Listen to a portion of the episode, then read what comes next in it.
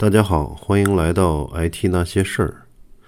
这期呢，讲这两天呃一个国际新闻啊，想必很多朋友也看到了，美国从阿富汗大撤退，导致塔利班呢势如破竹，还没到美国的最后撤离日期，就已经控制了阿富汗首都喀布尔，啊，撤离的机场乱作一团啊，很多人都想爬上美国的飞机。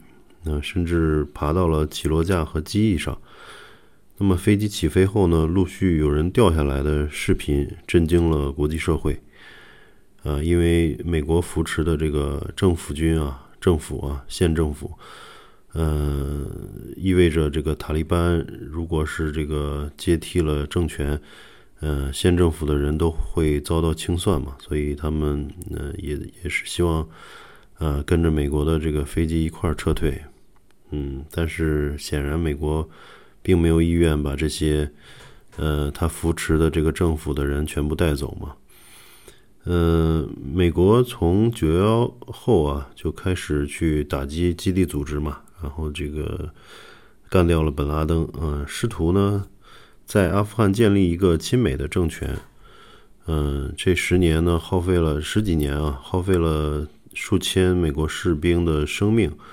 和上万亿美元，嗯，换来的最后结果是这种大撤退，或者或许叫狼狈逃窜更合适啊，啊，确实非常狼狼狈。嗯，阿富汗又一次印证了自己“帝国坟场”的称号啊，大家都叫它“帝国坟场”，这是因为呃，之前大英帝国在日不落时期，嗯，三次想拿下阿富汗都崩掉了大牙。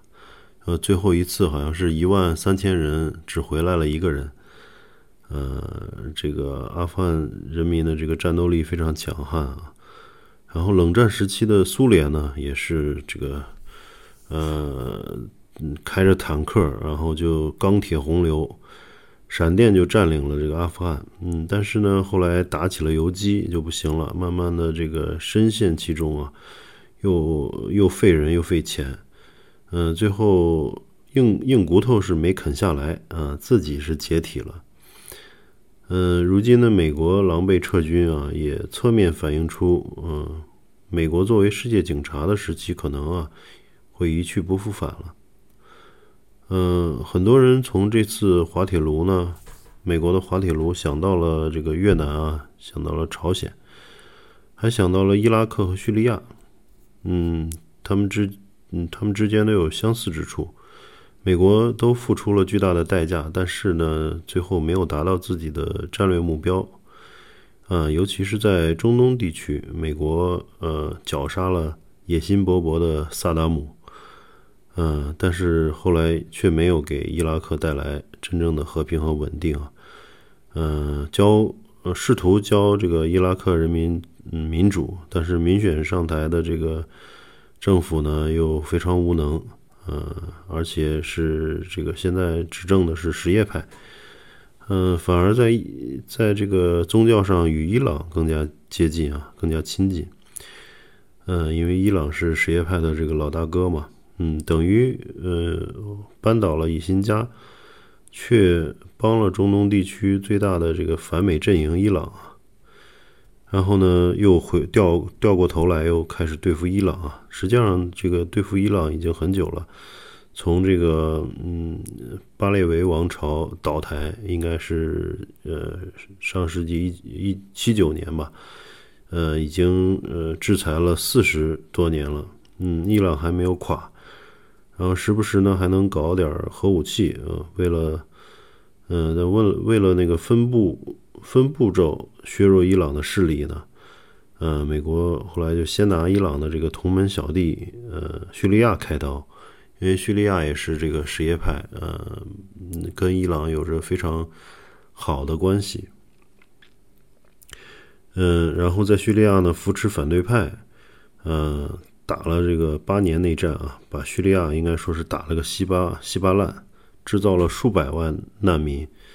但是呢，呃，小阿萨德，呃，依然在这个伊朗和俄罗斯的支持下啊，呃，艰艰难的扛了过去。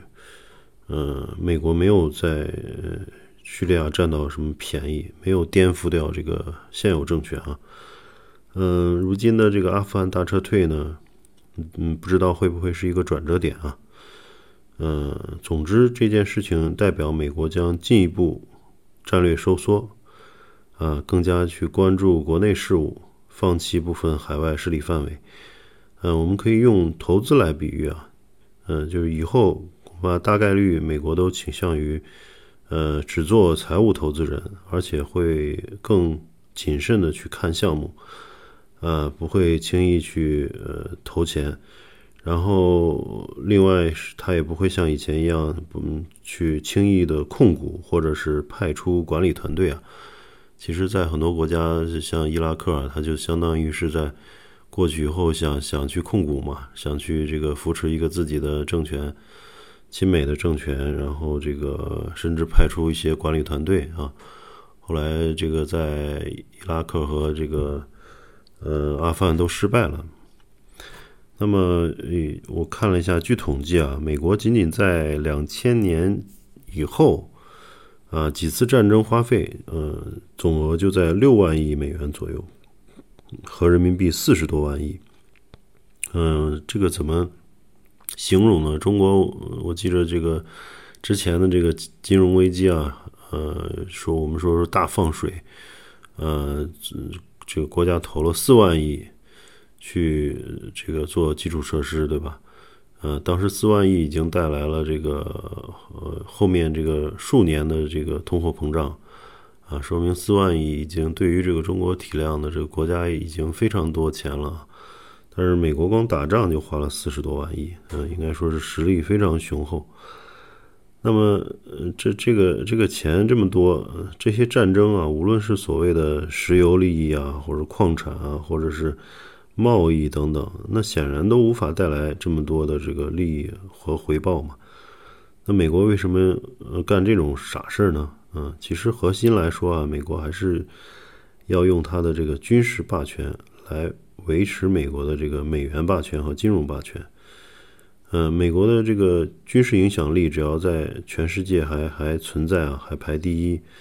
并且能够在全世界去解决这个争端啊，解决问题，呃，特别是维护盟友利益啊。那么，这个巨大的国家信用所能够带来的利益啊，可以支撑美国现现行的这种体制的运行啊，啊，也能维持它这个支撑美国的这种高额负债。大家也知道，美国的这个国债非常呃庞大啊。呃，但是它可以去开动这个机器来印美元嘛？呃，全世界都认这个美元，那么它就是这个印美元的成本，呃，转嫁到全世界了。嗯，所以全世界可以说是为美国来打工啊。从这个角度来说，然后呢，如果它一旦这个国家信用受损啊，或者垮台，呃，所带来的这个连锁反应啊是非常大的。所以它呃。去去，呃，花这么多钱来这个全世界到处来，呃，不，嗯，到处打仗嘛，对吧？